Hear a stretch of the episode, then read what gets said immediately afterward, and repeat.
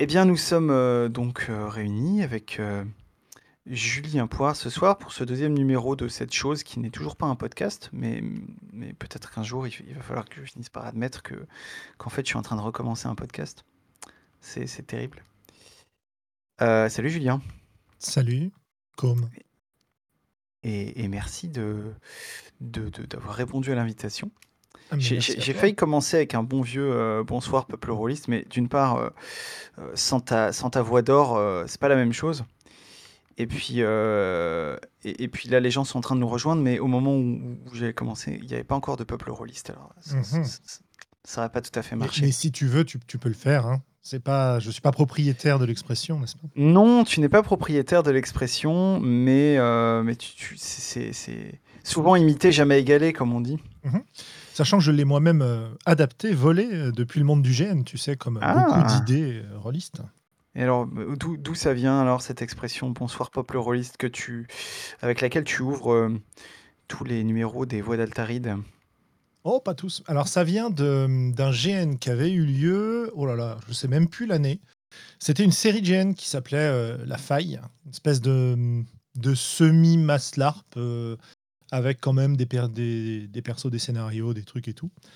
Euh, et c'était un GN sur 4 ou 5 jours, je crois, le premier grand GN du type que j'avais fait, quasiment le premier GN en, en, costume pour lequel on avait fabriqué nos armes en latex, etc. etc.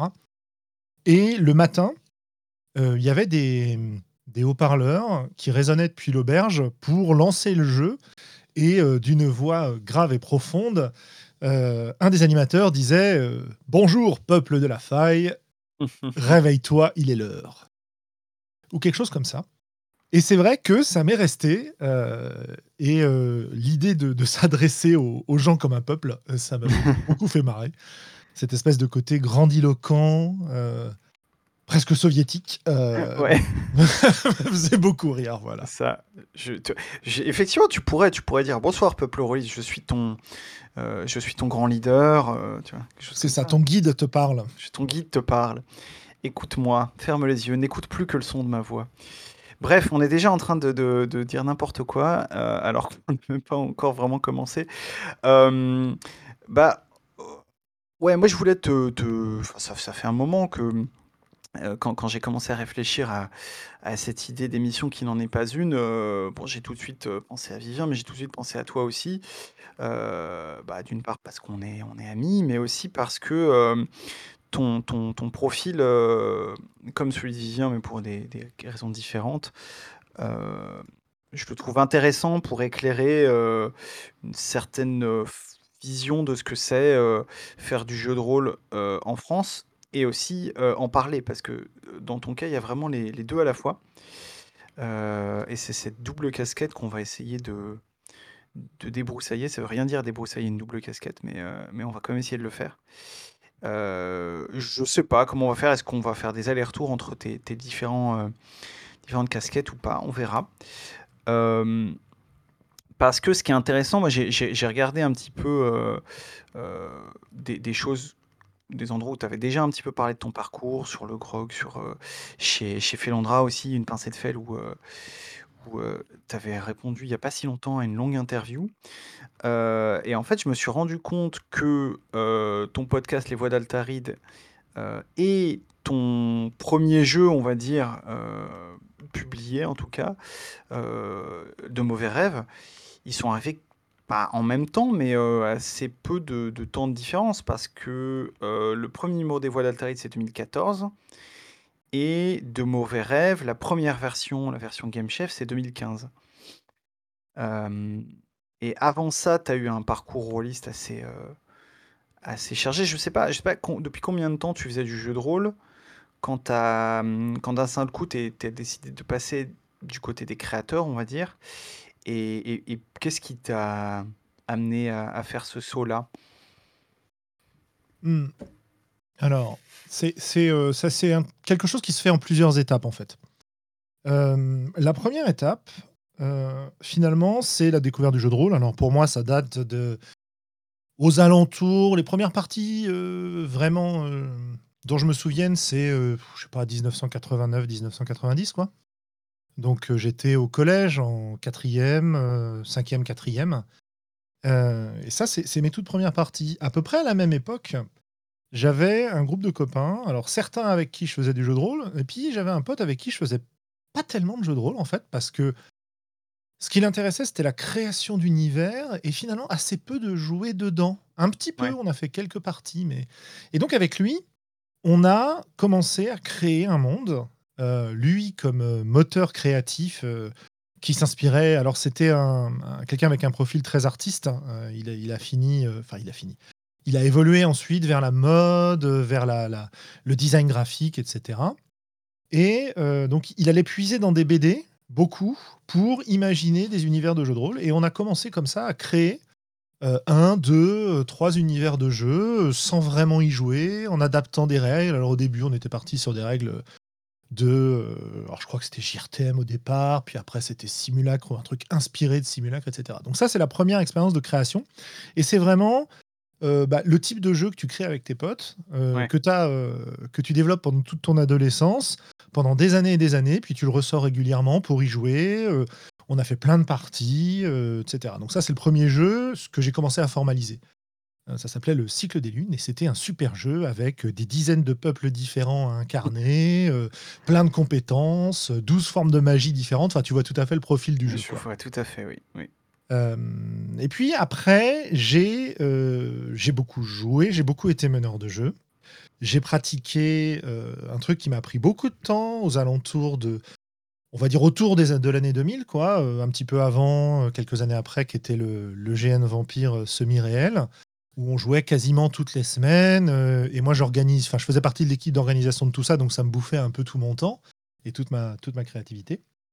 Et puis, une fois que j'ai décidé d'arrêter ça, j'ai eu une espèce de, de grand vide au niveau jeu de rôle, parce que bah, comme j'étais dans l'organisation nationale de cette association-là, euh, à un niveau, enfin à mon niveau, quoi. J'étais pas non plus euh, responsable de plein de trucs, mais ça me faisait quand même, euh, à l'époque, aux alentours d'une centaine de mails à traiter par jour.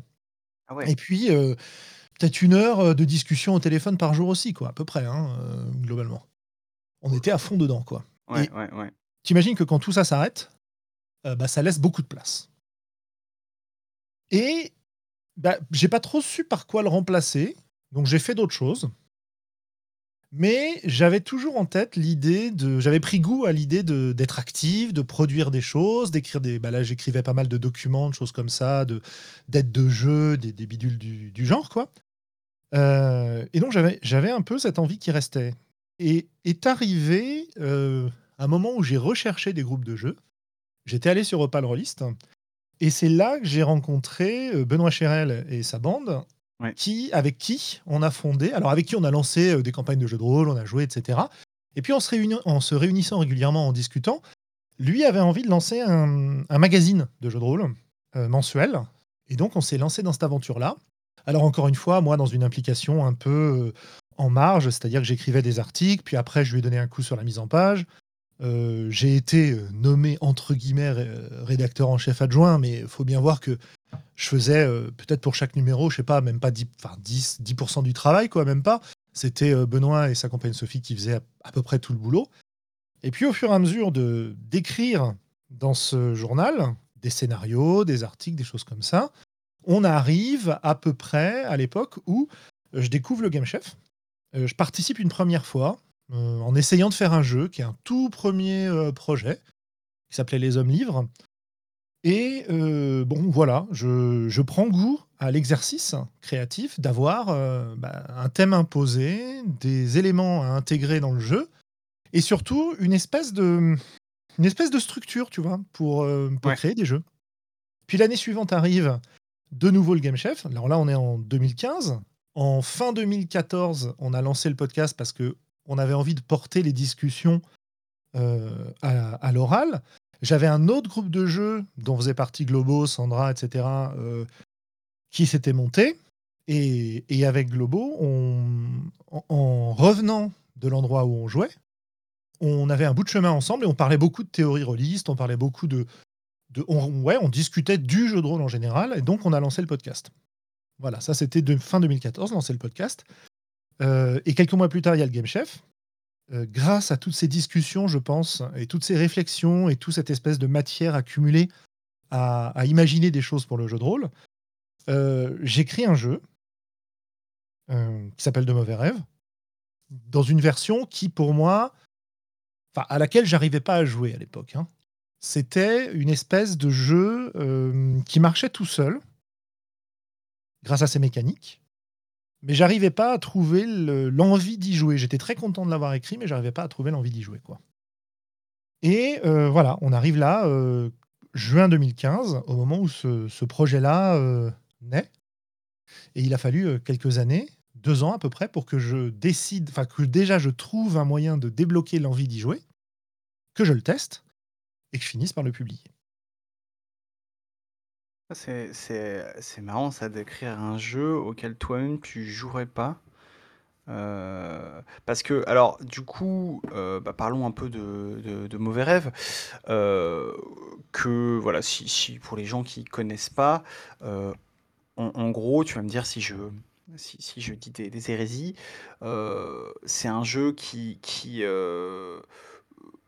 comment dire, son, son sujet principal, c'est la la, gestion, la résolution, je sais pas comment on peut dire ça, d'une ou de plusieurs crises au sein d'une communauté.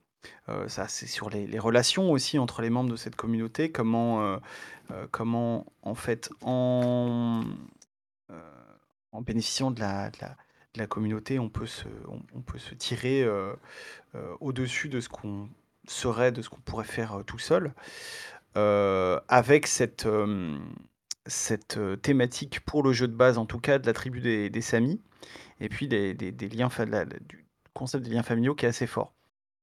Et Ouais, euh, ouais, vas-y. ouais, ouais. J'ai deux trois petits trucs à dire là-dessus. Oui, effectivement. Alors le, pre- le, le premier jeu de Mauvais Rêve, il est vraiment tourné sur euh, des histoires de famille en fait. Ouais. Dans l'idée que on est dans une famille qui qui ne s'entend pas. Je dis souvent dysfonctionnelle, mais c'est pas forcément dysfonctionnel grave. hein. Euh, disons une famille où les gens s'en veulent les uns les autres, Oui, dans un contexte où le but du jeu est de réussir à se réconcilier, en gros. hein. Et en fait, euh, en tout cas, c'est l'idée de départ. Euh, c'est effectivement inspiré du peuple sami, mais il- le jeu propose pas de jouer euh, des samis. Je ne connais pas Oui, assez les, les us et coutumes de, de ce peuple premier d'Europe.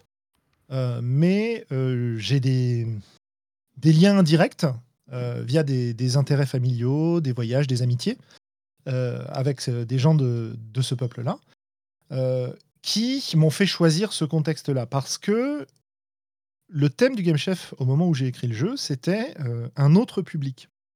Et pour moi, le public avec lequel j'avais jamais vraiment fait de jeu de rôle, à part une ou deux expériences avec lesquelles j'avais envie de jouer, c'était quelque part ma famille. Euh, et je cherchais un, un sujet, un thème qui me permettait de les embarquer. Et quand on visite euh, la maison de, de mon père, eh ben, il y a pas mal de, d'éléments issus de, de, de ces tribus-là, notamment euh, euh, les, des, des Samis lui ont offert, quand il était en voyage là-bas, un tipi, donc, qui est planté dans le jardin chez lui. Exact. Voilà. Donc, euh, je me suis dit que en prenant ce, ce côté-là, cet aspect-là, je pouvais les attirer. En parallèle de ça, le, le Grand Nord, le froid, euh, l'aspect un peu euh, onirique qu'on peut, peut y lier, lié aux aurores boréales, etc., bah, c'est quelque chose qui m'a aussi beaucoup inspiré. Et donc, c'est pour ça que j'ai choisi ces thèmes-là. Voilà. Et l'autre euh, l'autre versant, on va dire le versant mécanique du jeu, c'est le fait que c'est un jeu sans MJ.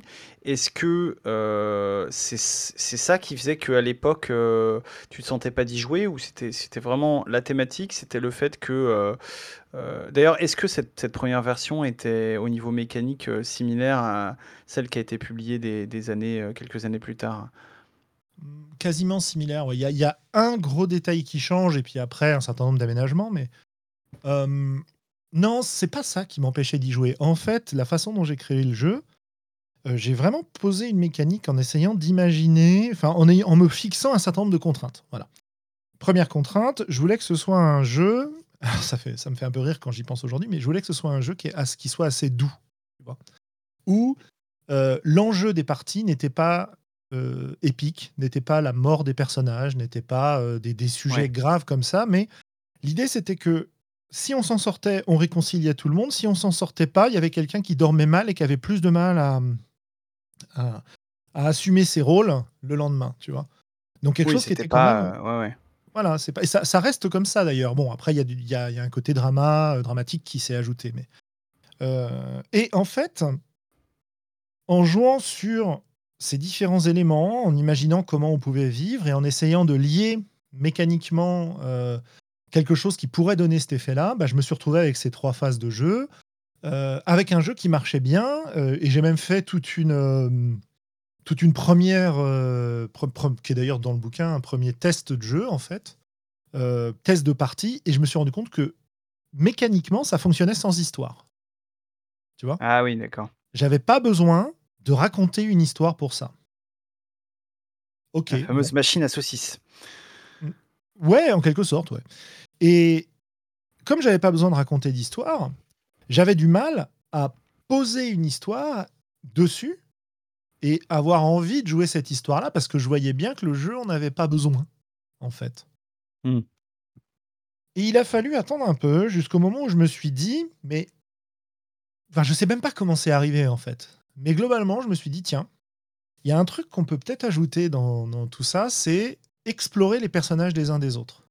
Comment on va explorer les personnages des uns des autres? On va leur poser des questions et on va poser des questions qui sont chargées, des questions qui impliquent quelque chose et de cette manière-là, ça, cette modification-là, simplement le fait d'aller explorer, hem, cette thématique-là, m'a donné vraiment envie d'y jouer et c'est là que j'ai commencé à faire des tests et que j'ai ajusté petit à petit le le, le système, sachant que, heu, bah, lors des 1res parties où j'ai, introduit ça, j'ai été vraiment pris, pas pris de court, mais enfin si, pris de court, agréablement surpris et et impressionné par les idées que les gens qui m'avaient aidé à tester, heu, je crois que c'était Vivien justement et heu, Julien Delorme qui étaient là et je sais plus s'il y avait je crois pas qu'il y ait une 4e personne, ce soir-là.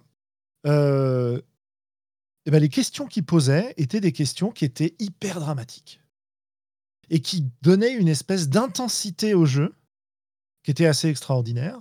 D'autant plus que ce que j'avais mis en place permettait de se lâcher un peu sur ces questions-là en en allant vraiment explorer les tréfonds de l'âme du personnage, heu, en lui proposant des choix terribles, en fait, heu, mais que le jeu prenait en charge le fait de remettre un une couche de douceur et de soutien entre les personnages pour ne pas rester sur cette impression de de difficulté, heu et de Ouais. de de de côté dramatique, quoi. Voilà. Et donc j'étais Ouais, ravi. bah, ouais.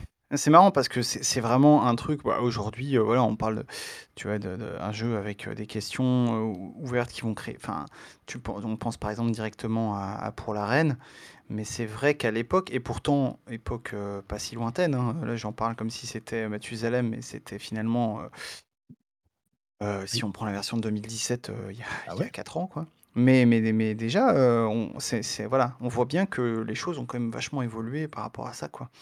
Y compris dans nos nos propres pratiques, heu, de jeu. Ouais. Et hem, ouais et donc et c'est aussi un un jeu sans MJ, c'est c'est un truc dont tu avais l'habitude à l'époque ou heu, Oui, ou c'est de alors ça là qu'on aussi parlait au départ, tu c'était as raison. ouais, ouais. Heu, non, non, j'avais pas du tout l'habitude. Évidemment, on en avait parlé, heu, j'en avais beaucoup entendu parler en écoutant La Cellule, heu, en écoutant des tas de trucs et j'arrivais pas à trouver la, enfin, comment dire? À dépasser l'appréhension que j'avais de ce genre de jeu.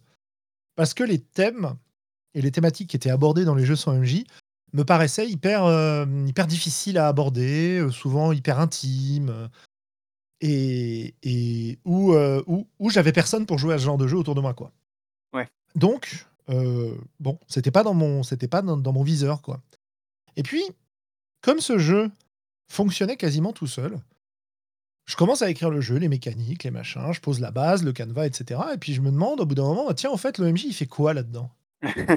et et je me dis: «Mais en fait, il y a pas besoin de MJ». Je fais: «Tiens, il y a pas besoin de. MJ, bah, tiens, si on si on essayait voir ce que ça donne sans MJ?» et puis voilà, c'est resté.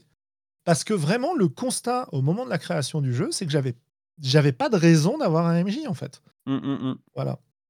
C'est-à-dire ça que il y a des enfin, euh, quand on dans dans la phase de la journée, dans les trois phases, on va décrire ce que fait son personnage et puis, heu, il faut lui poser des obstacles et dans mon idée initiale, bah, c'était plutôt le rôle d'un MJ. le MJ. Ouais, ouais, bien Voilà sûr.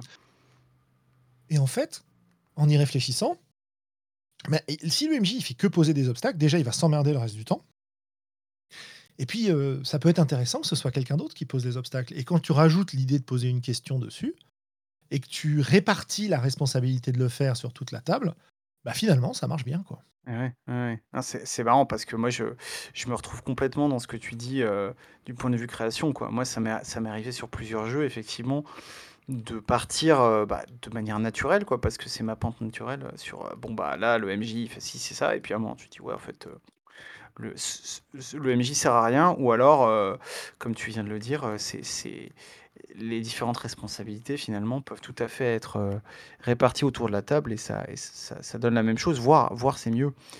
Donc heu, ouais, je me reconnais là-dedans et et donc après, il y a eu enfin, depuis, je vais plutôt le dire comme ça, depuis, il y il y a eu pas mal de alors je sais pas comment on peut appeler ça, des hacks du jeu, des versions alternatives.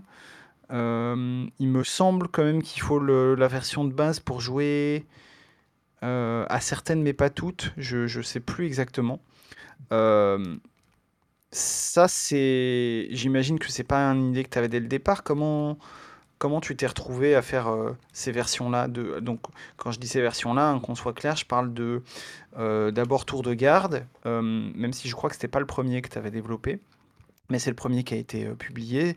Donc version, un petit peu plus disons avec un décor un petit peu plus classique, des de Medfan avec, ce cet aspect dramatique en plus. Euh, et puis, euh, il y a eu Glorieuse, donc euh, pour faire des équipes de, de catch amateurs dans les années 80. Il y a eu De Mauvais Riff, qui me semble-t-il était un des premiers Le dont premier. tu avais, ouais, dont tu avais parlé pour faire le, le- le groupe de rock.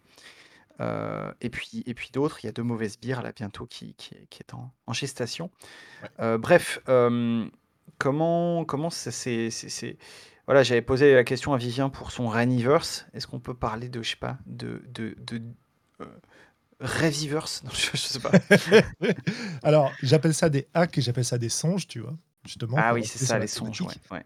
Hem, bah, alors là encore, c'est vraiment lié à la pratique du jeu et à des tests réalisés, heu, en convention et cetera et ça, je je peux qu'encourager les gens qui écrivent des jeux à à les tester avec un large public quand c'est possible, quand on y arrive, parce que c'est pas toujours facile, hein.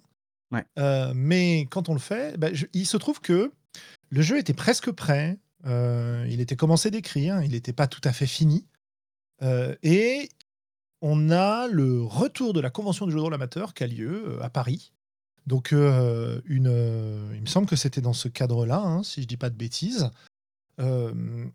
Et dans ce cadre-là, je teste le jeu avec un groupe, qui, heu, passe un très bon moment et me dit à la fin: «Mais en fait, ton jeu, heu, on pourrait on pourrait tellement jouer, une série comme Friends avec». C'est vrai. Et là, je me dis: «Ouais, c'est c'est vrai, c'est intéressant cette histoire» et je commence à réfléchir. Et dans le jeu de base, tu as, un petit, quelques pages qui te disent que tu peux hacker le jeu, justement. Que tu peux, heu, le jouer dans d'autres circonstances. Des hacks non testés, juste des idées et j'en avais mis 2. c'est vrai, oui, oui. Il y en a eu il y en avait un que j'avais appelé «Deux mauvais sangs» qui était, heu, l'idée de jouer un petit peu du Game of Thrones, en en, en renommant les les paramètres du jeu, mais sans changer les règles, quasiment, en changeant, quelques quelques tout petits éléments. Parce que dans De Mauvais Rêves, il y a une, une création de de contexte collaboratif au départ du jeu. Et donc là, j'avais posé qu'est-ce qu'on changeait dans ce jeu-là pour jouer ça? Et donc l'idée, c'était de jouer une famille, heu, qui, heu, luttait, pour le pouvoir, au milieu des trahisons avec au lieu d'avoir des cauchemars qui les chassaient, c'était la folie qui commençait à les atteindre. Bah, voilà, un petit peu comme, comme celle qui peut atteindre les les grandes familles nobles dans, Game of Thrones et ce genre de récit.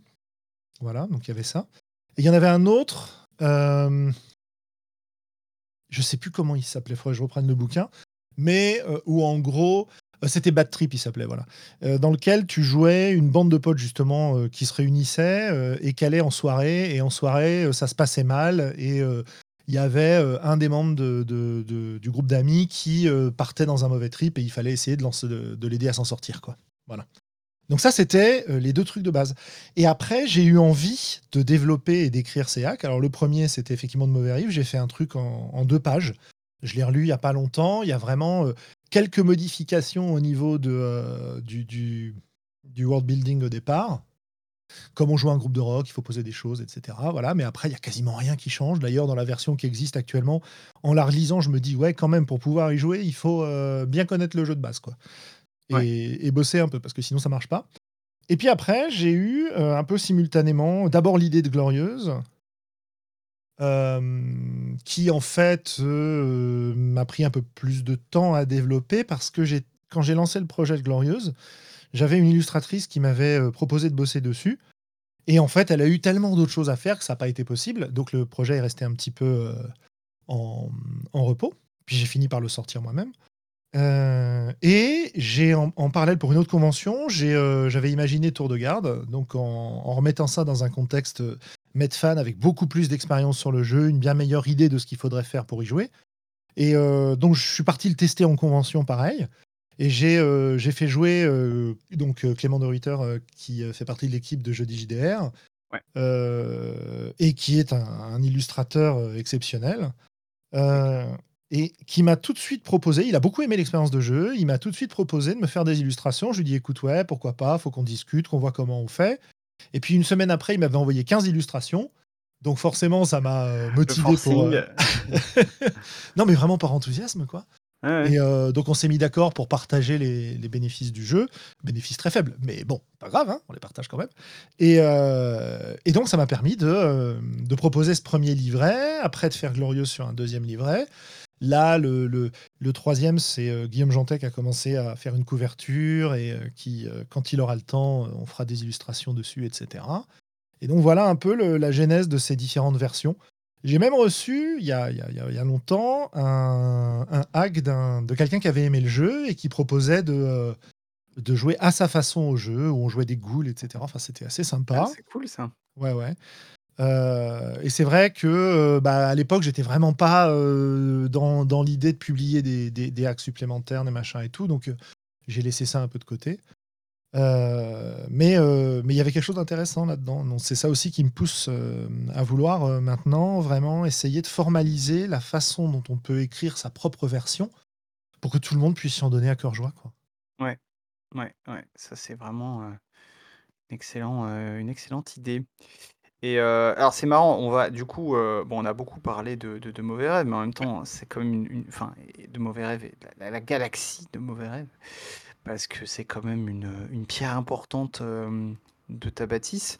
Mais ce que tu viens de, de dire là sur les différents songes va me permettre de sauter du coq à l'âne en faisant, en, en faisant quelques ellipses dans, dans tes créations, mais on, on y reviendra après peut-être, parce que euh, finalement ce modèle de partage euh, des bénéfices avec ton illustrateur, euh, il me semble, je me demande si je dis pas une connerie, que tu as, fait quelque chose de similaire sur, sur la fin, non? Ah non, pas du tout, justement. D'accord, bah, oui, donc c'est une grosse connerie. C'est grave parce que ça fait quand même une transition. Ça fait une transition. Ouais, c'est ça, parce que euh, moi, je me, moi, je me souviens, euh, il y a quelques années, d'avoir fait une partie test de la fin, donc qui mmh est euh, un jeu, comment dire, en groupe avec MJ, enfin un dispositif un peu plus, un peu plus classique. Mmh mais cette, version-là n'existe pas encore, et il y a, y a assez peu de temps finalement, tu as sorti une version solo euh, de ce même jeu, reposant sur des, en tout cas des principes euh, similaires, qui s'appelle le Temple des Vents. Absolument. Euh, et alors j'aimerais bien du coup, on va, on va après je pense que ça va être l'occasion de développer sur, cette, sur ta pratique du solo, mais déjà il y a un truc, on, va, on va d'abord parler du, de, de, la version en groupe. Euh, parce que euh, moi j'aime bien, euh, enfin il y a vraiment quelque chose qui, m'attire, qui me séduit dans la mécanique centrale de la fin, qui est vraiment un jeu qui est centré sur, sur l'attrition, donc cette idée de, de ressources qui s'amenuisent petit à petit, avec notamment cette idée vraiment chouette d'utiliser plusieurs tailles de dés et que les dés vont, vont bon, je crois qu'ils dans mon souvenir, ils peuvent aussi grandir, mais je crois qu'ils font surtout que diminuer au fur et à mesure de la partie. Et ça, ça, m'intéresse parce que finalement, c'est très différent de la de, de, l'économie euh, de, de Mauvais Rêves, qui est plutôt une économie circulaire pour le coup. Euh, en tout cas, c'est comme ça que je la, je l'aperçois. Est-ce que, je me trompe ou euh, qu'est-ce que tu en penses de, de ces histoires mmh. d'économie? Alors, l'économie de Mauvais Rêves, elle est basée sur deux monnaies. Une monnaie positive, entre guillemets, et une monnaie négative. C'est-à-dire, il y a d'un côté les liens entre les membres de la famille qui vont pouvoir te permettre de pardonner les autres, de les soutenir, etc. etc. Et puis, euh, une monnaie négative qui sont des cauchemars, qui vont désigner la personne qui va se retrouver en difficulté, qu'il faudra aider, justement. Et on est dans un système vraiment où on a des phases de génération de ces monnaies et puis des phases de consommation de ces monnaies. Donc ce côté circulaire, absolument, est présent. Il y a même une possibilité de faire circuler ces monnaies, etc. Euh, dans la fin, c'est différent.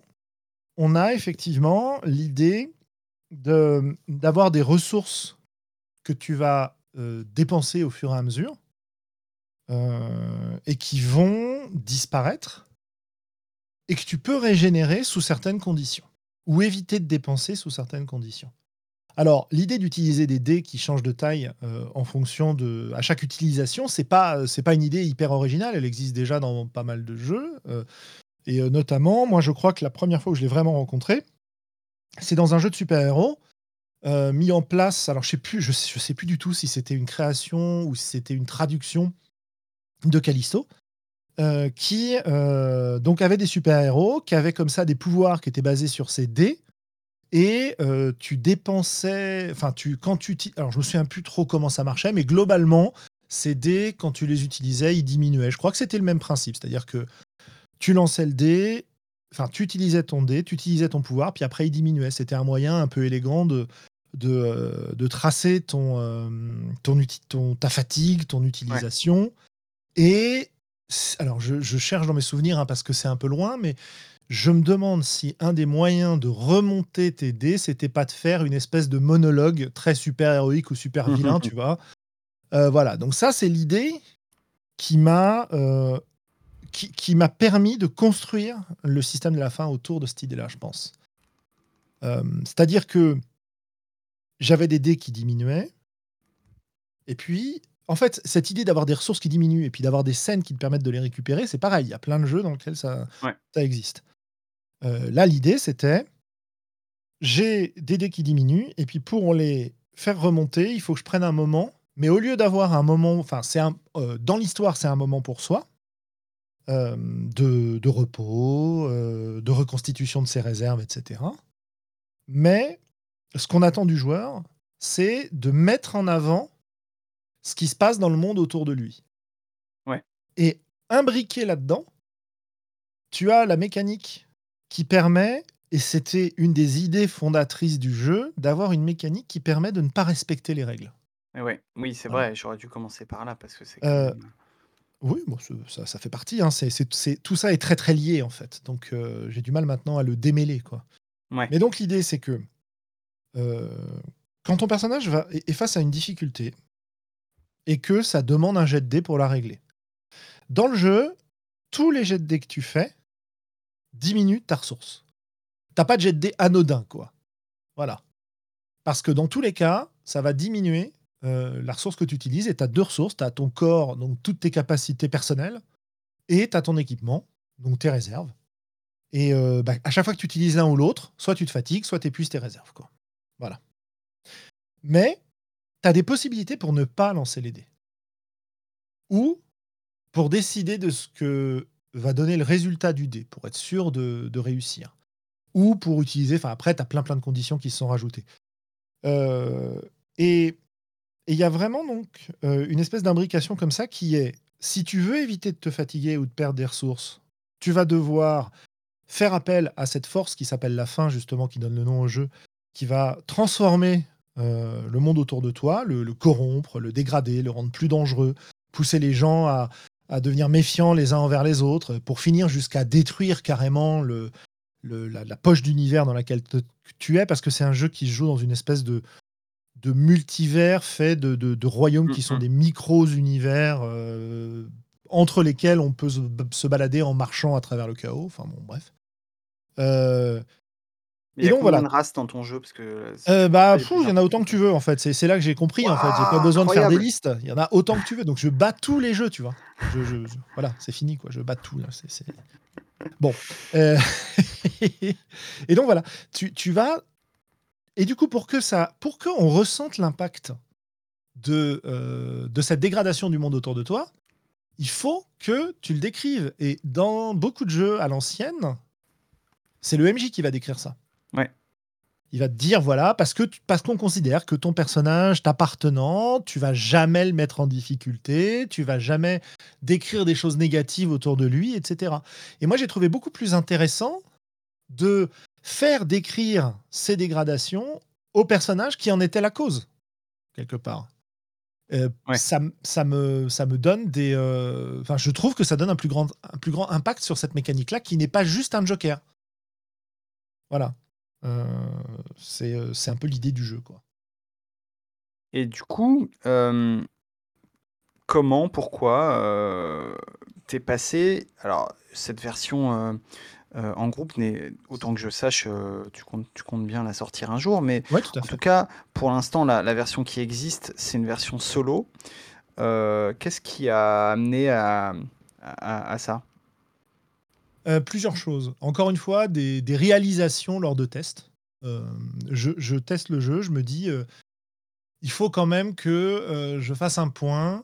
Euh, Est-ce que le jeu il est prêt à être testé en groupe? Est-ce que j'ai écrit assez? Alors on avait fait un premier test, mais j'avais envie d'aller un peu plus loin que ce premier test. Et donc, euh, en gros, la question c'était bon bah j'ai posé des éléments, mais où j'en suis exactement?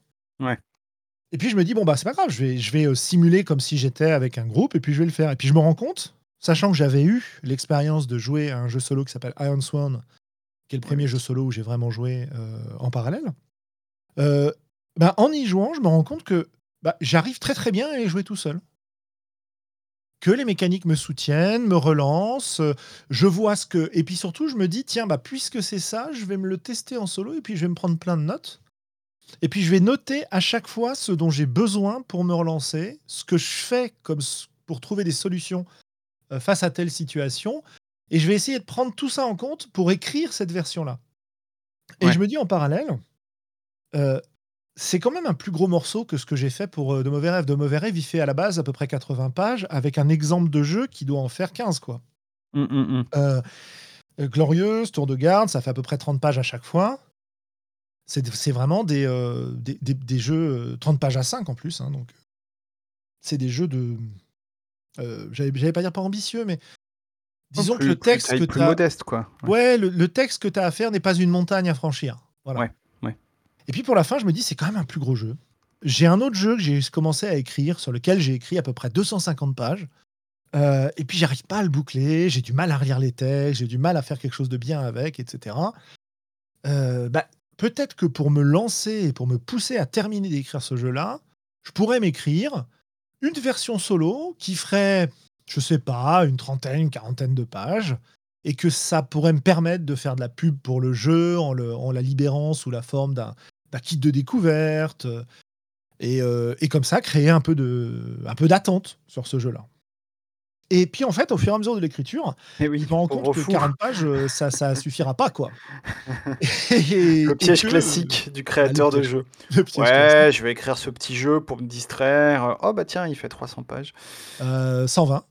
Ouais, c'est ça.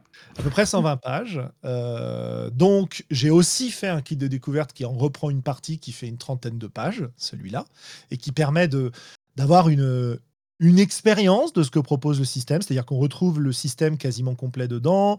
On retrouve euh, une des parties de ce qui est proposé de jouer dans le Temple des Vents. Et ça permet d'avoir un aperçu, quoi. Voilà. Ouais. Euh, et donc, bah voilà, voilà c'est c'est ça qui est sorti en janvier dernier. Voilà, hein, donc effectivement, c'est assez récent. Et ce cette, heu, version-là du jeu, heu, tu l'as proposée en en en itch-funding? Alors c'est pas celle-là. C'est pas celle-là. Ah non, pardon, oui, oui, c'est, c'est non, parce qu'ensuite, effectivement, ensuite tu as tu as décidé de faire un espèce de 2e module, Voilà. on pourrait le dire comme ça, Ouais. le Colosse de Grisantre. Mmh mh. Heu et cette version-là du jeu, enfin ce 2e module, tu as décidé de le proposer en en itch-funding. Voilà. Heu, donc en en en fichnancement, hein, ça y est, j'ai déposé Ah le le c'est bien, ouais. j'ai tenté j'ai très envie que ce terme parfaitement ridicule, heu, se se démocratise, donc je le dis au autant que possible. Et du coup, pourquoi, alors, heu, bah, Itch, c'est une plateforme je pense que les gens qui écoutent, heu, cette conversation la la connaissent bien, heu, ne serait-ce que parce que moi moi-même je mets mes trucs dessus, mais il me semble, heu, encore une fois, tu es peut-être pas le 1er créateur francophone à avoir tenté ce modèle-là, encore que, et pourquoi ce modèle-là et pas un financement classique ou ou alors, une version où tu tu payes tout simplement de ta poche, les trucs? Qu'est-ce qui t'a poussé à à aller vers cette, heu, cette manière-là de financer le jeu? Alors, d'abord, il faut remonter au modèle, économique de du Temple des Vents. Pour le Temple des Vents, je m'étais dit: «Voilà, avec les jeux précédents, j'en ai quand même vendu un certain nombre. Ils ont eu un un certain succès et mon modèle dessus, c'est de les exploiter pendant à peu près 1 an et puis ensuite de les libérer en version PDF» «heu, pour que les gens puissent, heu, les les les consulter, les utiliser gratuitement. S'ils veulent une version papier, il faudra quand même l'acheter, mais la version PDF, elle devient gratuite, quoi» et donc j'ai eu un petit «trésor de guerre» entre guillemets, hem, que m'a permis de réunir de mauvais rêves et et les différents bouquins autour. Ouais. J'ai décidé que ce nouveau projet, bah, maintenant, au lieu de faire comme ces jeux-là où j'avais rien de départ et j'avais pas envie de mettre mes propres sous dedans, parce que je tenais à ce que le projet soit un peu, enfin se tienne lui-même, quoi. J'avais pas envie ouais, de, heu, de me payer, heu, voilà, heu, comme un espèce de cadeau d'anniversaire, une couverture, un machin et cetera. Heu, mais pour ce projet-là, pour le Temple des Vents, bah, j'avais cet argent qui avait été gagné en vendant les bouquins précédents. Donc cet argent, je voulais réinvestir dedans. J'ai donc Mmh. embauché, heu, 2 illustrateurs, bah, Guillaume Jantet dont on a parlé déjà et Romain Guimard qui m'a fait la couverture qui est, bon, absolument Ouais. magnifique Ouais, c'est clair. Et heu, j'ai donc publié le jeu et cetera. Puis au bout d'un moment, j'ai atteint à peu près l'équilibre, c'est-à-dire que j'en ai vendu suffisamment pour rembourser les frais que j'avais mis dedans. Mais j'avais pas encore tout à fait gagné assez pour pouvoir repayer une couverture sur un projet suivant et cetera et il se trouve que j'ai eu envie, heu, toujours dans la même idée d'avoir la satisfaction de publier quelque chose, de regarder si c'était possible de pour moi de faire un supplément du genre, heu, dans l'idée aussi de de proposer une aventure supplémentaire pour les gens qui avaient aimé le Temple des Vents et qui voulaient reprendre leur perso, heu, pour faire quelque chose, dans un autre univers. Tu vois? Un truc qui en fait, ça aurait quasiment pu être une partie du 1er bouquin. Mais heu, bah, déjà j'avais pas saisi j'avais pas les idées de ce que j'ai écrit dedans au au au dé à ce moment-là et puis, heu, bah, j'étais arrivé au bout de 120 pages, c'était pas mal, quoi. Ouais, J'avais pas forcément pas envie d'en rajouter. Et donc ça me ça me repermettait de ressortir un petit supplément pareil d'une trentaine de pages, un peu sur le format que j'aime bien. Et alors, tu en es à combien là? 350 aujourd'hui? Heu, non, non, il fait il fait ça, il fait 30-30 pages, il y a pas de souci, heu, le D'accord, le le tu as Colosse de réussi à tenir cette fois-ci. ouais, ouais, ouais, bah, en plus, il y a plein de tables aléatoires, il y a plein de trucs et j'ai rajouté des petits, heu, des petites précisions de règles, des petits compléments.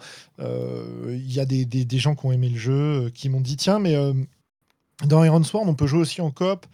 Il y aurait pas un on pourrait pas jouer en coop ou à plusieurs à ton jeu?» «Si, alors on va pouvoir y jouer à plusieurs avec un MJ, mais c'est vrai que le mode coop, j'y avais pas pensé», donc j'ai écrit 2-3 pages qui permettent de dire comment on peut aborder le jeu pour le jouer en coop, quoi. Voilà.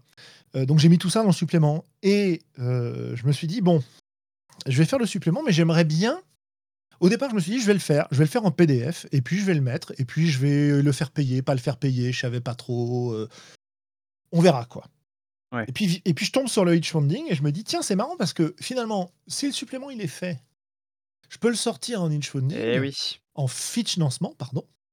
Je peux le sortir en fichnancement et heu et et et en fichnancement, bah, je vais proposer aux gens, heu, que ça motive de l'acheter et en l'achetant, bah, ils financeront la couverture».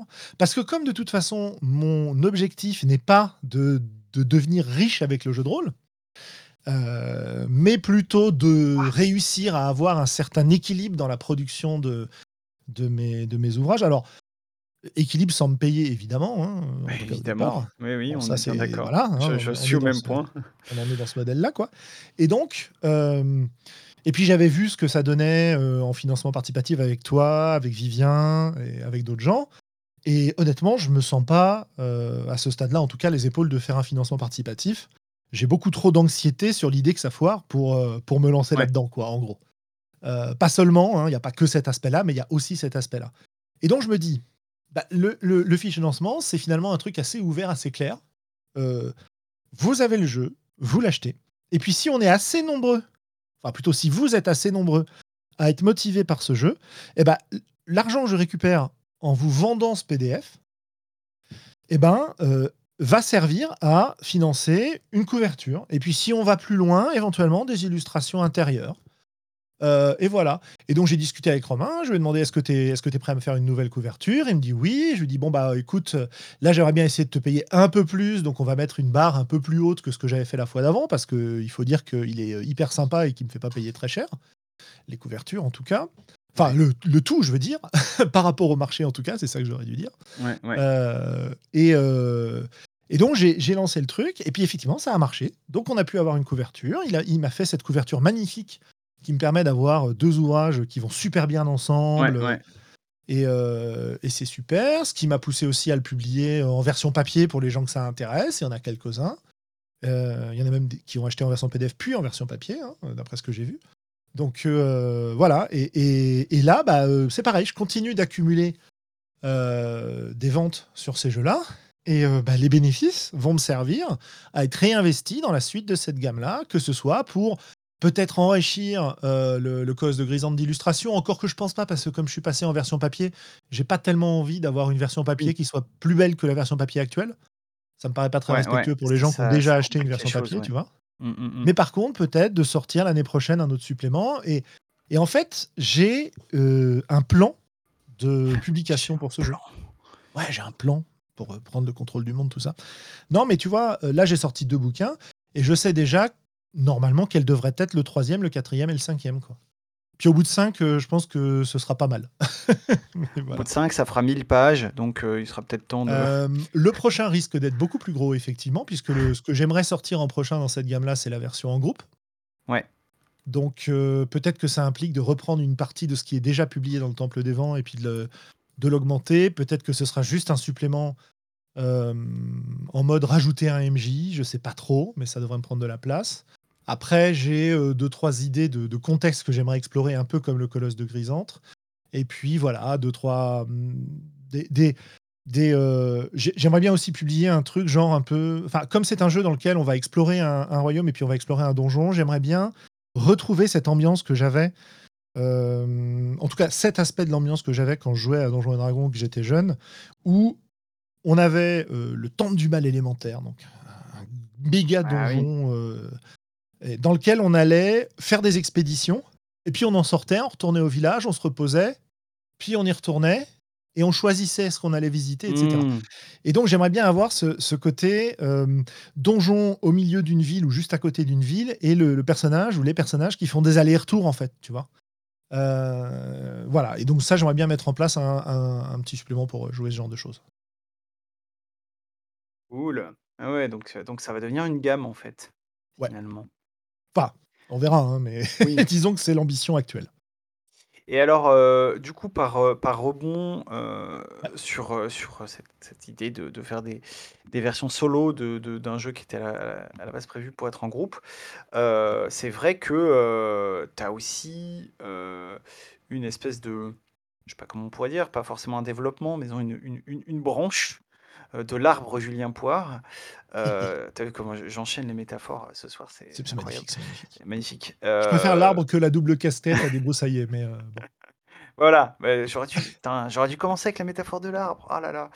Bref, donc tout ça pour dire que tu t'es pas mal intéressé aux jeux solo Ouais. non seulement en non seulement en tant que que créateur et hem et et bon, là, on a parlé du Temple des Vents, on pourrait citer un jeu, heu, antérieur qui est, Le Voyageur Immobile du Palais de Marbre, Mmh qui est un qui est un jeu solo également. Et puis on parlera peut-être après de d'un d'un un peu plus récent, dans un instant, mais ça tout ça, c'est aussi accompagné d'un podcast, L'Arpenteur, Ouais. Heu, que que tu as voulu, je il me semble, hein, dès le départ, comme quelque chose d'irrégulier, Oui, pour tout à pas fait. pour pas te mettre trop de de pression là-dessus, on va dire. Heu et là aussi, heu, j'ai l'impression que, hem, on bon, le la pratique du jeu solo, c'est quelque chose qu'on commence à mieux connaître maintenant en France, mais par contre, un podcast dédié à ça, c'est quand même assez, heu heu, qu'est-ce qui t'a qu'est-ce qui t'a poussé, en fait, à à faire ce nouveau podcast et pas, par exemple, heu, à te dire: «Tiens, je pourrais en parler sur les voix d'Altaride, je pourrais» pour pourquoi un nouveau, heu, un nouveau projet? Alors, il y a a plusieurs, raisons. D'abord peut-être l'idée que, bah, le jeu solo dans les voies d'Altaride, on en a parlé, en fait. On avait invité Samuel Zitterman pour parler d'Iron Sworn et du jeu solo et on a fait tout un épisode dessus et comme je suis à peu près le seul, même si, heu, mon pote Willem qui participe au podcast, heu, en a fait quelques-uns et et et a enregistré lui aussi quelques podcasts sur le sujet en anglais, hem, finalement ça intéresse surtout moi, quoi. Voilà. Ouais. Donc, j'avais pas forcément envie d'imposer ça aux autres. Et d'autre part, Les Voix d'Altaride, c'est un podcast de discussion, en roue libre, même si on a un format qui commence à être éprouvé, quoi. Parce que bon, bah, ça fait quand même, novembre 2014, premier épisode ou épisode 0, tu vois? Donc, heu, Ouais, bon, ouais. ça commence ça ça fait 7 ans, quoi, tu vois? Voilà. Donc, on a un format de discussion qui dure 2 heures, voire parfois un peu moins, 1 heure et demie, parfois un petit peu plus. Bon, bah, voilà, on est dans ce format-là. J'avais envie de me faire ce qu'on avait un petit peu fait quand on avait enregistré, fondé Trop Long Pas Lu ensemble avec Melville et enregistré des podcasts de Trop Long Pas Lu, d'avoir quelque chose de format plus réduit et j'avais envie d'un truc qui soit pas en live, sur lequel j'avais plus de travail de, de montage, de d'organisation, faire ça plus comme un, heu, vraiment une, une parenthèse qui qui dure entre 20 minutes et une demi heure autour du jeu solo et je me suis lancé donc alors j'ai fait 3 épisodes de cette version-là, hein, heu, en 2 ans en en quasiment 2 ans, 1 an et demi, j'ai fait 3 épisodes, OK, super. Le dernier date d'il y a 1 an. Heu, donc l'irrégularité est forte. Heu, mais l'idée d'avoir de de de d'assouvir mes envies de radio et de podcast, voilà et d'avoir une émission courte, efficace intéressante, de mon point de vue au moins et et beaucoup plus travaillée, quoi, voilà, beaucoup plus travaillée. C'est pour ça aussi que j'en ai pas fait beaucoup, parce que ça prend du temps et que Et le ouais. fait de la faire courte permet d'y pas y passer trop de temps non plus, mais voilà. Heu et donc voilà, j'ai fait ce ce podcast-là. Heu, j'ai un épisode, 2 épisodes même qui sont, heu, en jachère et qui vont être qui vont paraître.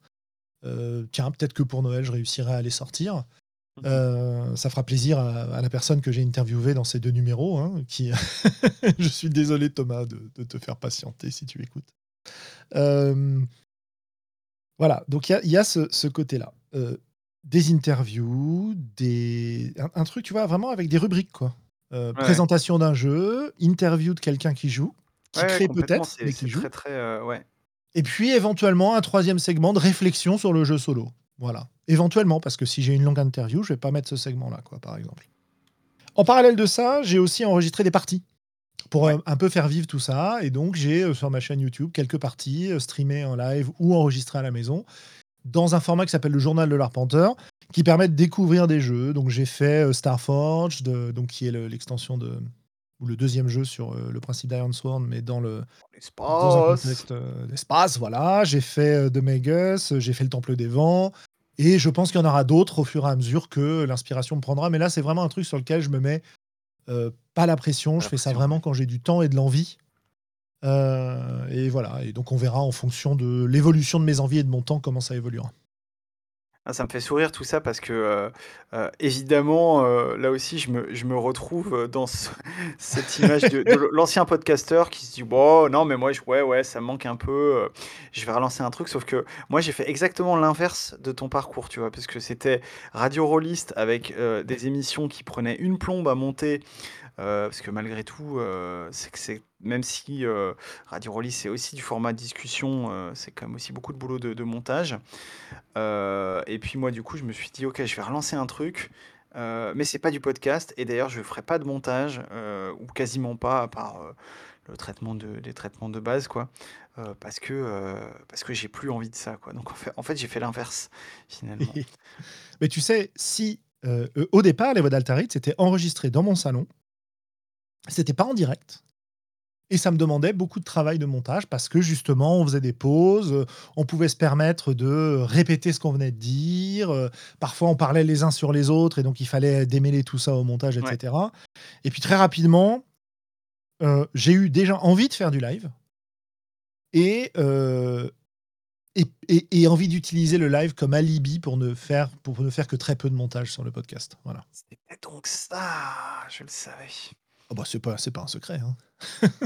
C'est plus un secret, encore un scoop. Oui, voilà, c'était un scoop exclusif Euh, pour la, yes. la, la, la fiche émission. la, la fiche mission, exactement. Euh, ce que, ce que, alors bon, euh, on- L'émission. les Miss Poignot. Qu'est-ce que je voulais dire? Du coup, tu me fais perdre mon fil avec toutes ces bêtises. Euh, Je fais, je fais sans, comme s'il y avait un, fil très défini.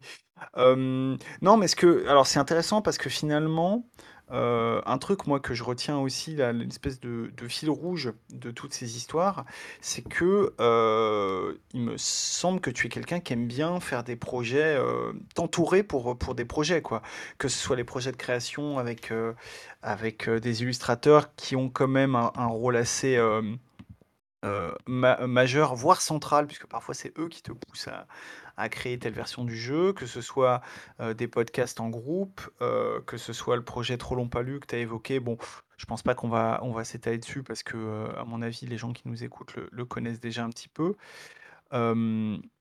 Il y a, il y a donc cette, cette question d'être en groupe, et puis finalement, avec l'Arpenteur, avec Altaride, avec Trop long pas lu, entre autres, il y a aussi quand même cette volonté de, de faire découvrir des choses.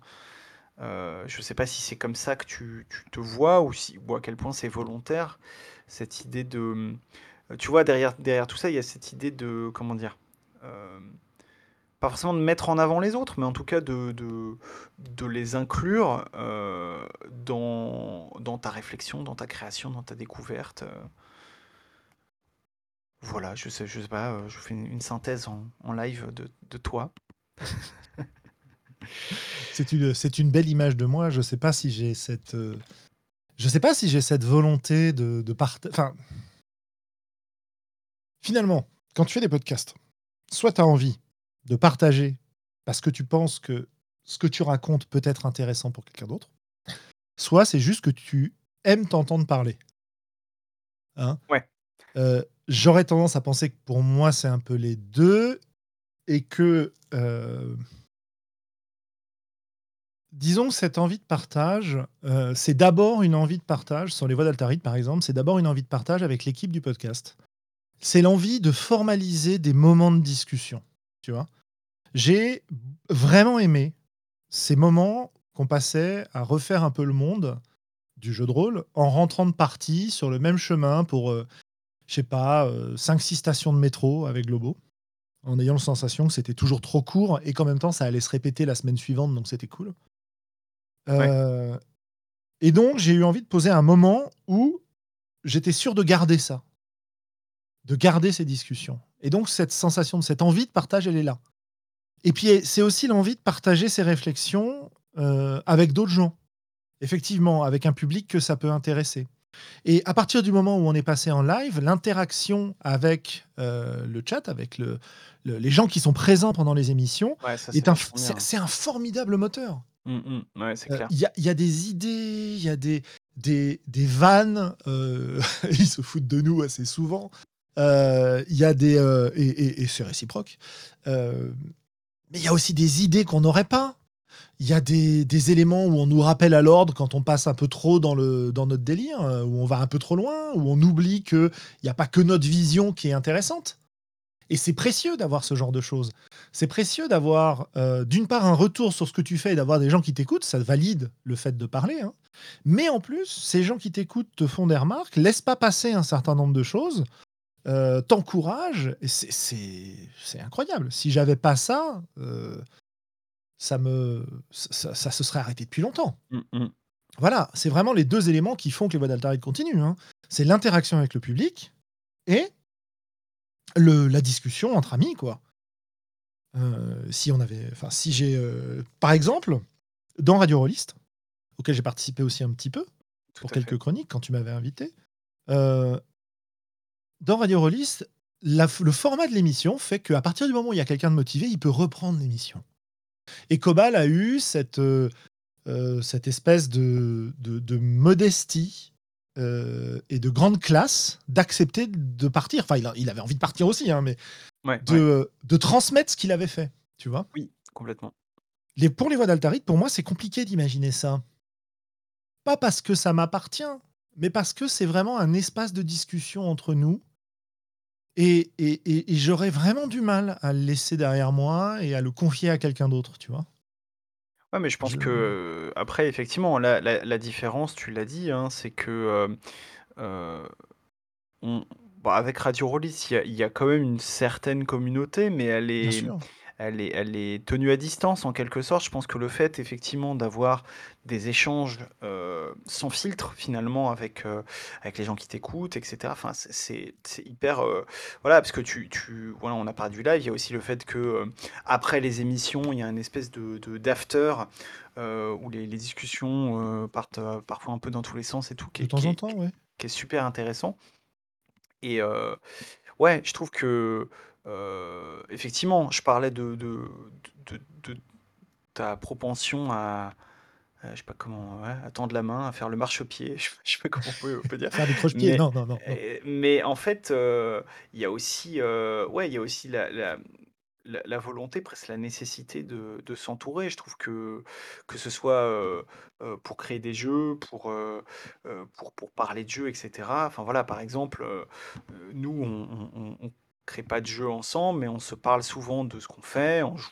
on joue Ouais. ensemble, on échange ensemble sur certaines choses et ça c'est vraiment, c'est vraiment ultra précieux, quoi. Je pense que vraiment, heu, sans sans ça, heu, ce serait triste en fait, la la Mmh. de de le parce qu'on est quand même dans un loisir, dont le cœur c'est ça en fait, c'est l'échange entre les gens donc Euh, ça, ça me rappelle un, un- tweet que relayait euh, Mathieu B hier ou avant-hier, je sais plus, sur euh, l'idée euh, fréquente finalement que euh, le milieu des, des jeux indés fonctionne parce que les auteurs s'achètent les jeux les uns des autres.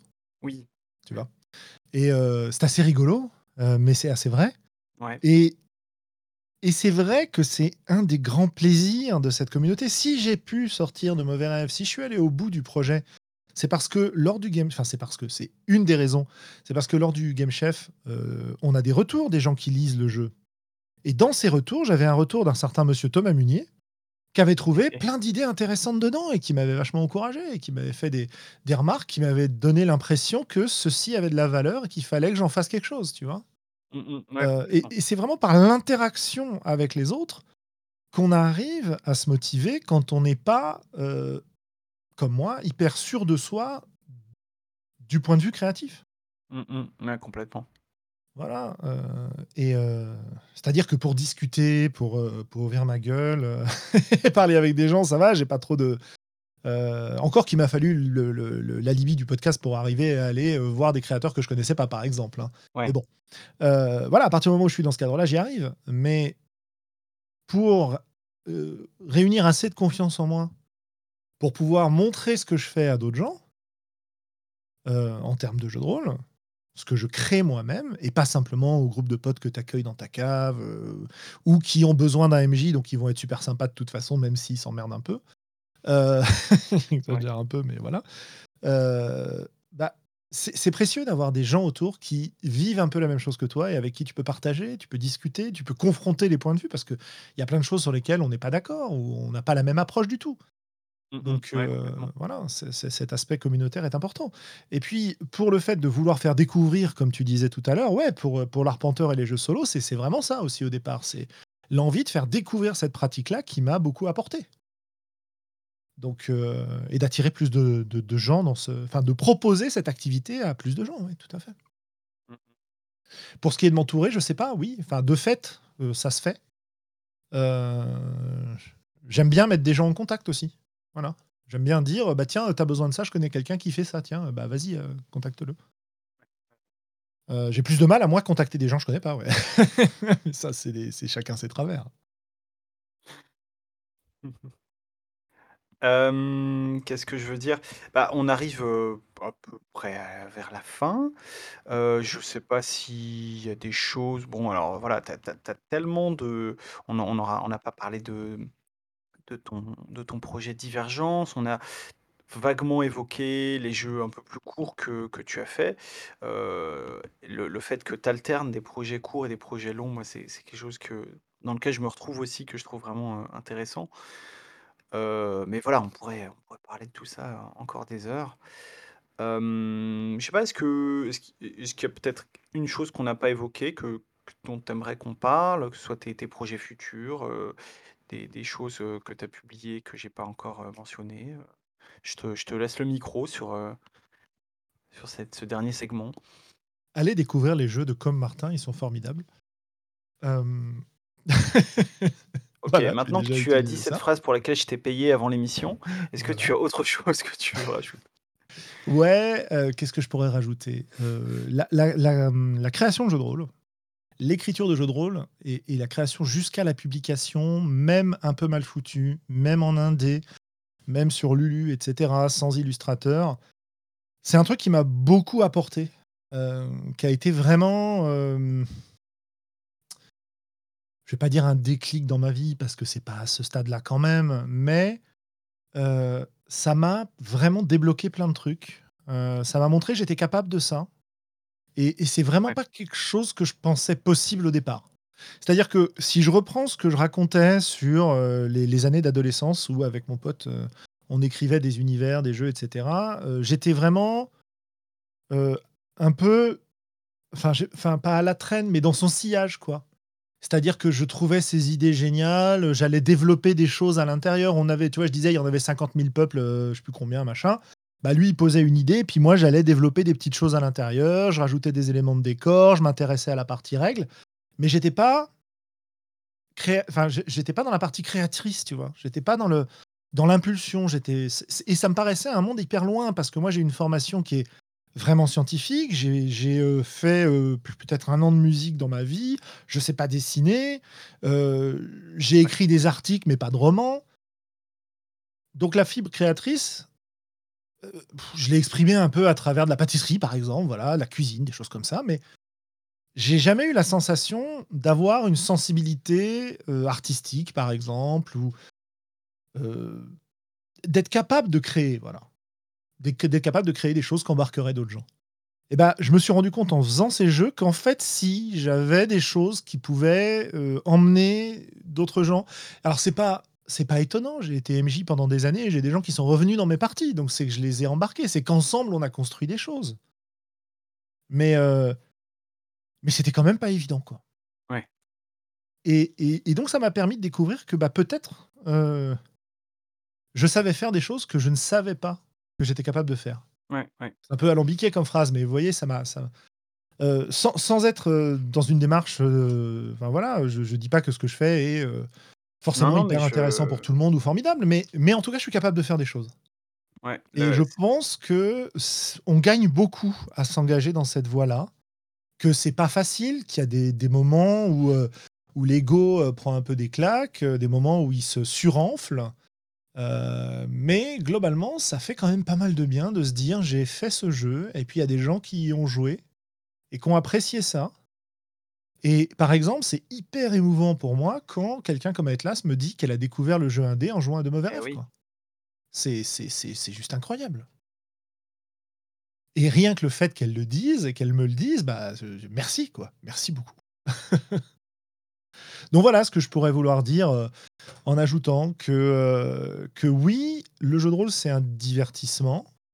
C'est un divertissement qui permet d'explorer plein de trucs, et y compris d'explorer des trucs de soi, de qui on est, euh, de ce qu'on pourrait être, par exemple. Ce qui permet d'ailleurs de faire le lien avec euh, euh, bah, le dernier jeu solo que j'avais publié, que tu as légèrement évoqué tout à l'heure, qui s'appelle Une Nouvelle Vie, quoi, qui est justement Ouais. basé sur cette idée-là de d'avoir une expérience qui transcende ta vie et qu'est-ce que tu fais ensuite. Voilà. Ouais, et qui est, qui est basé sur le système euh, conçu par l'ami Dulix. Donc euh, Absolument. voilà, encore, Pour encore sa, euh, pour sa jam. exactement. Follow the leads.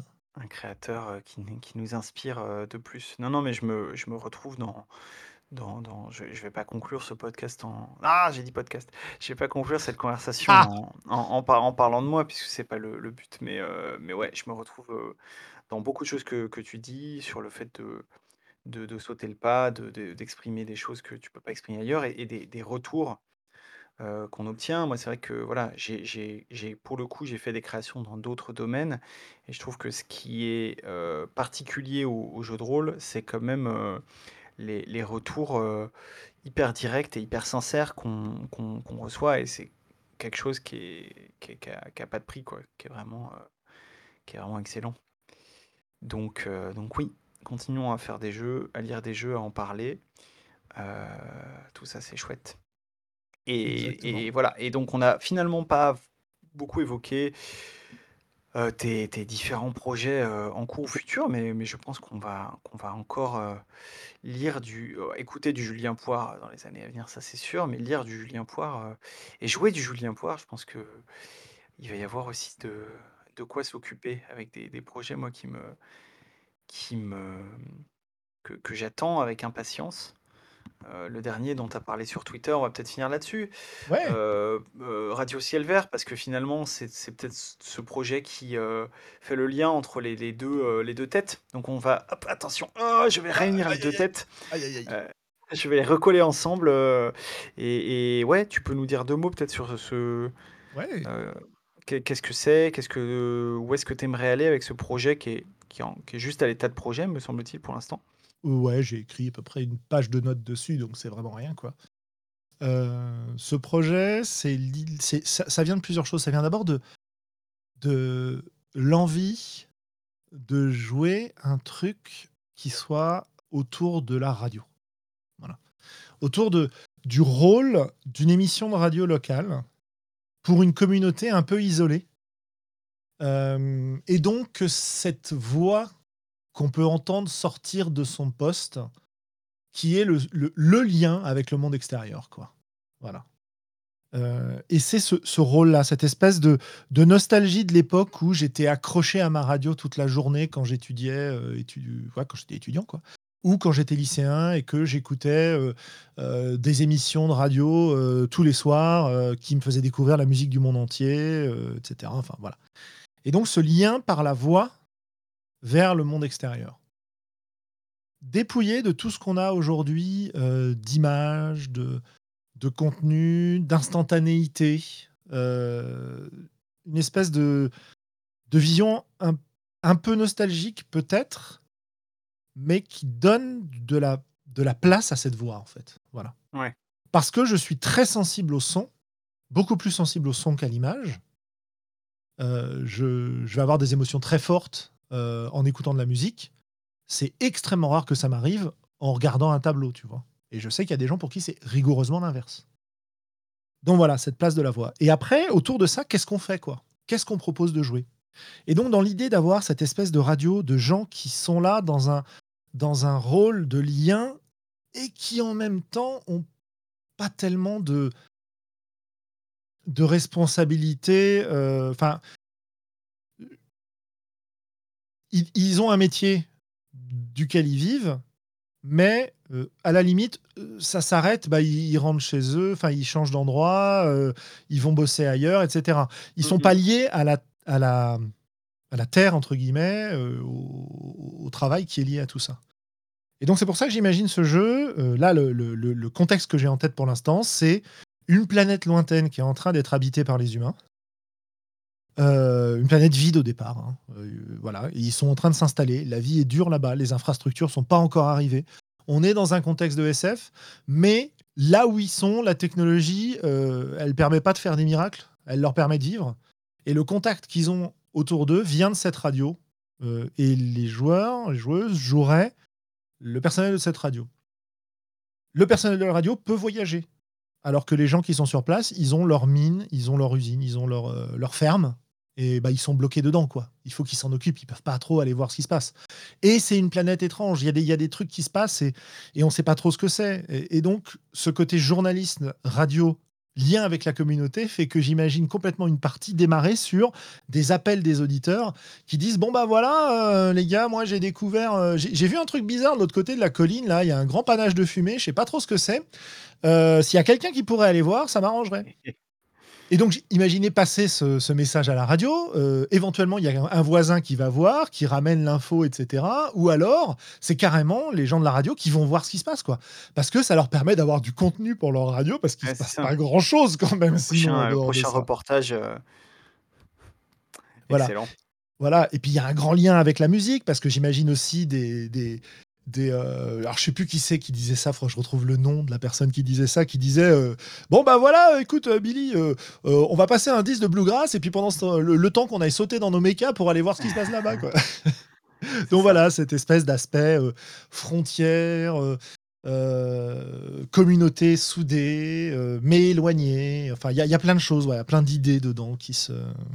L'interaction avec un public, la dualité entre l'émission de radio euh, et euh, ce que font les, gens qui produisent cette radio, le, la dichotomie entre une réputation euh, publique et une réputation privée, l'image qu'on a de, des gens qui sont dans la radio, les, espèces de relations, comment, comment, on appelle ça, parasociales, je crois que les, les auditeurs vont développer avec les animateurs radio, mmh. parce que eux les entendent tous les jours, mais l'animateur radio n'a jamais entendu la personne.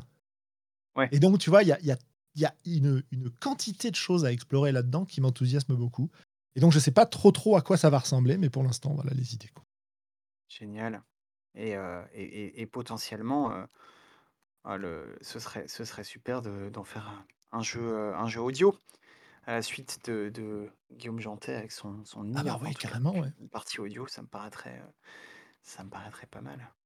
Ouais, il faut voir comment ça peut se faire, mais j'ai, j'ai ouais, j'avais une idée là-dessus, tu vois, qui était euh, régulièrement dans la partie. Alors, soit on le fait vraiment, soit on le fait par écrit, ou on s'en fout, quoi, mais euh, régulièrement dans la partie, enregistrer des petits segments, tu vois. Ouais. Et puis à la fin de la partie, on agrège le tout et on se le réécoute, quoi. ah putain, génial. Ouais, ouais. Donc à voir, hein, mais. Euh, les joueurs font leur montage sur Audacity et ensuite ils publient un podcast. non, je pensais vraiment. J'étais pas jusque-là, mais... mais pourquoi pas à la limite. Tu vois, après, il faut trouver les solutions techniques pour que ça marche, mais, mais c'est ça, quoi. C'est, c'est, euh, et, c'est vrai que j'adore l'idée d'avoir toute une partie et d'avoir à la fin euh, une émission qu'en sort, quoi. Mmh, c'est mmh. en fait, on, bon, je, je, vais, je vais pas, euh, on a déjà fait très long, mais je, ce Radio Silver, c'est un moyen pour moi aussi de réinvestir un certain nombre d'idées que j'avais pour Divergence. Parce que Divergence, euh, c'est un projet qui, est, euh, bah, qui a commencé en 2000. Les premières idées, c'est 2014, je crois aussi. Donc, euh, il, est, il est en plan depuis un moment. Je ne sais pas si j'en ferai quelque chose ou pas. J'en sais rien. Mais en tout cas, il y a des idées que je veux réutiliser. Et dans Divergence, il y avait cette idée que il y avait des. Tu vivais des choses dans la partie et que tu faisais, tu choisissais de ce que tu avais vécu dans la partie, ce que tu gardais dans ta mémoire, en gros, hein, pour faire très gros. Et donc, là, l'idée d'avoir des événements dans la partie que tu agrèges pour faire une émission où tu mettras forcément pas tout. Peut-être qu'il y a eh des choses que tu veux garder secret, peut-être qu'il y a des choses qui sont euh, euh, pas passables à l'antenne, peut-être qu'il y a des choses qui feraient du mal à certaines personnes, donc tu décides de pas les passer, ou qui les rendraient simplement tristes, ou je sais pas quoi, enfin bref, euh, whatever quoi. et donc de faire cette sélection et de choisir ce que tu en gardes à la fin, c'est un truc que j'adore. Ouais, c'est cool. Mmh, carrément. Voilà, voilà. Bon, et ben maintenant que, que tout ça est enregistré, tu ne peux plus reculer. Voilà. Ouais, alors je j'ai pas de date hein, parce que j'ai plein d'autres trucs sur le feu, donc euh, ce sera probablement c'est la seule chose euh c'est la seule chose dont on n'a pas parlé étrangement. donc euh, ce sera pour Un jour. pour un, de ces jours, voilà. Yes. L'année prochaine minimum. C'est déjà pas mal. Ah 2023, minimum, pas maximum, minimum, Ah minimum, je pense. Alors des tests avant probablement, mais en tout cas un truc, heu, abouti, heu, non. J'aurais pas le temps avant malheureusement. Ouais, c'est clair. Et oui, c'est ça d'être un arbre à multiples branches. C'est ça. À moins que nous soyons complètement confinés, que, Chut! heu, Attends, oh les programmes scolaires diminuent, que Bon, bah, écoute, Julien, effectivement, on a bah, je pense que, voilà, je vais arrêter de dire que cette ce que ce qu'on ce que je fais est un podcast. Je vais aussi arrêter de dire que ça dure 1 heure parce que clairement, heu, voilà, je pense qu'on on a on n'y C'est arrive c'est pas. 1 heure longue, ça s'appelle. Oui, c'est ça, c'est une longueur. Heu, ouais. Bah, écoute, en tout cas, merci beaucoup de t'être, heu, prêté à l'exercice. Merci, à ceux et celles qui nous ont suivis en direct et ceux et celles qui nous écouteront, en différé. Ouais. Maintenant que j'ai compris comment configurer le flux RSS, heu, je pense que ça devrait il devrait y en avoir un peu plus. Le flux RSS, c'est pas un truc de podcast ça? Non, je je sais pas. Ah! Ça suffit. Tu ne m'auras pas, c'est un piège. Non, bah, écoute, merci pour cet emis.io. Exactement. Et puis, bah, une très bonne soirée à à tous et à Exactement. bientôt. À bientôt. Ciao, ciao. Salut.